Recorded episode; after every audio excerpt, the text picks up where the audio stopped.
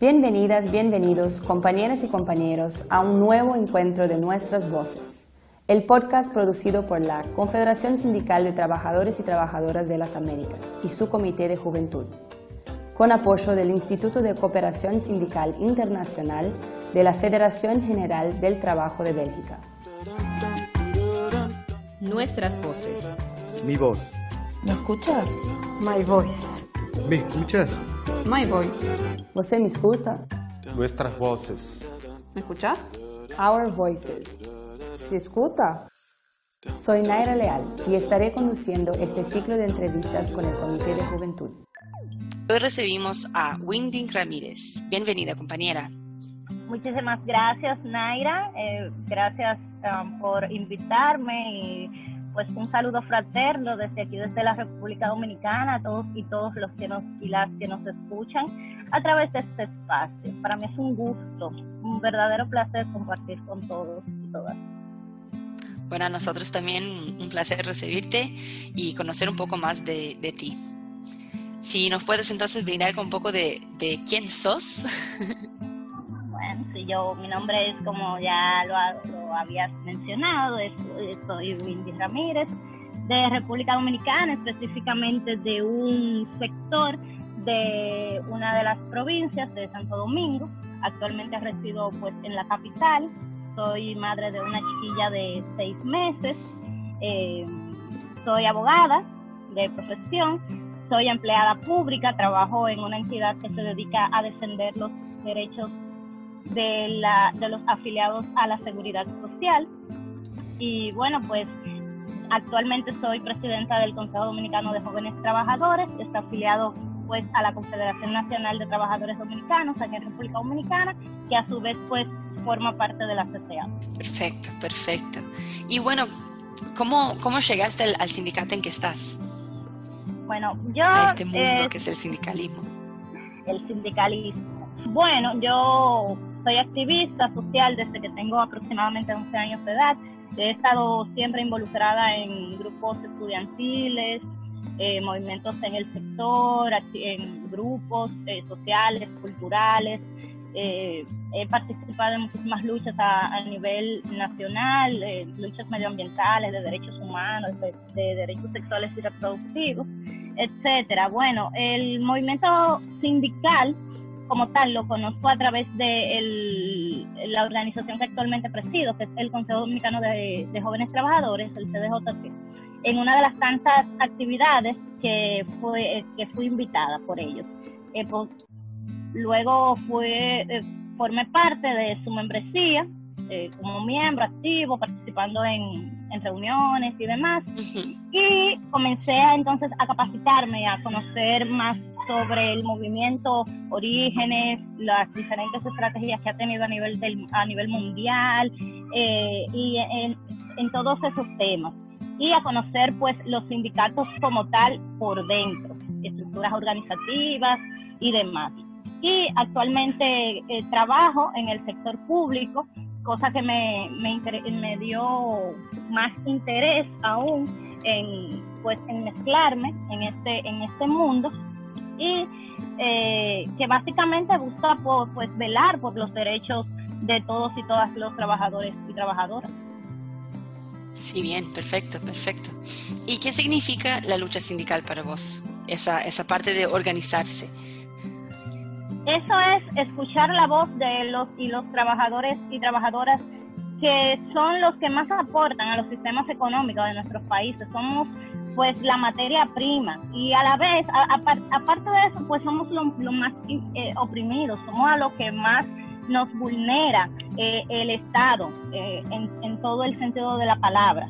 Y eh, pues significa que trabajamos con, con las personas que mueven la economía.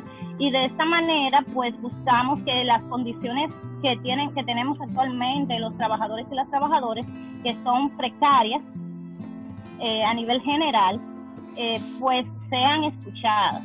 ¿Y nos podrías contar una anécdota o ejemplo de, de, la importancia de organizarse en tu vida personal?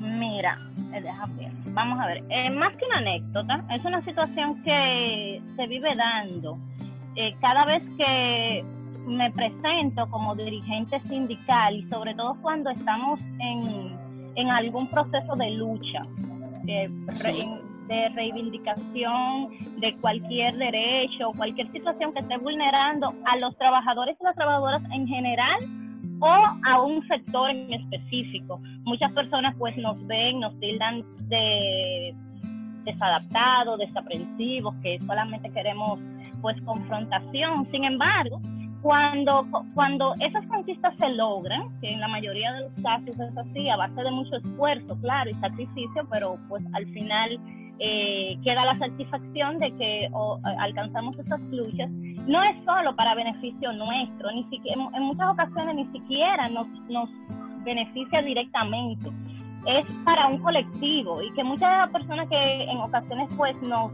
tildan de vándalos, de cualquier otro eh, sinónimo que pudiéramos conseguir, eh, pues también salen beneficiados. Y eso pues a mí me siempre me quedo como analizando esa situación. Y creo que eso ha sido como algo que siempre va a repercutir en cada lucha social, en cada lucha sindical que pues en la que Perfecto. ¿Me podría contar si vos crees que los sindicatos deben cambiar de alguna forma? Vos hablaste ahora recién de, los estereotipos, ¿no? Que existen en esa lucha. ¿Vos crees que hay algún cambio que es necesario? Sí, eh, bueno, en mi opinión creo que deben fortalecer las estructuras de cada sindicato y con esto aumentar la participación de mujeres y jóvenes vemos que sí, si bien es cierto que hay una participación de las mujeres y de los jóvenes y las jóvenes en, en los en las eh, pues estructuras, específicamente en las direcciones de los sindicatos, no es la mayoría y ni siquiera se, se, se acerca a un 50%. Entonces eso creo que pues en todas las asociaciones, federaciones y confederaciones que, agrupa el movimiento sindical es algo que, que debemos trabajar. También, pues, ser aún más contestatarios frente a las acciones que pasan diariamente en los centros de trabajo, en el país. Y creo que también algo que no podemos nunca, nunca, pues, eh, dejar de hacer, que es sumar más y más afiliaciones crecer, siempre tratar de, seguir organizando, encontrar esas empresas o, centros de trabajo que aún no están organizados, pues, y seguir en ese proceso, que eso es lo que al final nos va a, a, dar el verdadero fortalecimiento en los, en los diferentes sindicatos. Muchas gracias por tu, por tu respuesta. Eh, ¿Vos dirías que ahora, en este tiempo de pandemia, se ha evidenciado de alguna manera la importancia de organizarse? Es que ahora más que nunca se realmente ha quedado en evidencia la importancia que tenemos primero los y las trabajadoras en el mundo, porque somos los que impulsamos la economía. Duramos, hemos tenido aproximadamente seis meses cerrados y pues a todo lo que apostamos es que la economía se va a desplomar y que no sabemos ni siquiera cuándo se va a, reestructurar o se va a volver a hacer a estar como está en estos momentos, que no es la mejor, pero eh, pues hemos alcanzado niveles y eso no se puede no se puede discutir. Y es por eso que creo que se nos deben garantizar más y mejores condiciones de trabajo. Y no, y con esto solo y esto solo solamente se puede lograr eh, estando organizados participando afiliándonos en organismos que busquen el eh, un bien colectivo, primero, la reivindicación de derechos y las libertades eh, de todos y todas. Eh, normalmente en los sistemas capitalistas y, neoliberales, que como son los que vivimos en América Latina, en sentido general, los grupos económicos van a querer recuperar lo perdido, la economía que, que, teníamos antes de que llegara la, la pandemia del COVID-19. Y lo harán a toda costa. Lo harán explotando, lo harán sin garantizarle los, eh, un piso de protección social a los empleados, lo harán cometiendo cuantos atropellos se le permitan.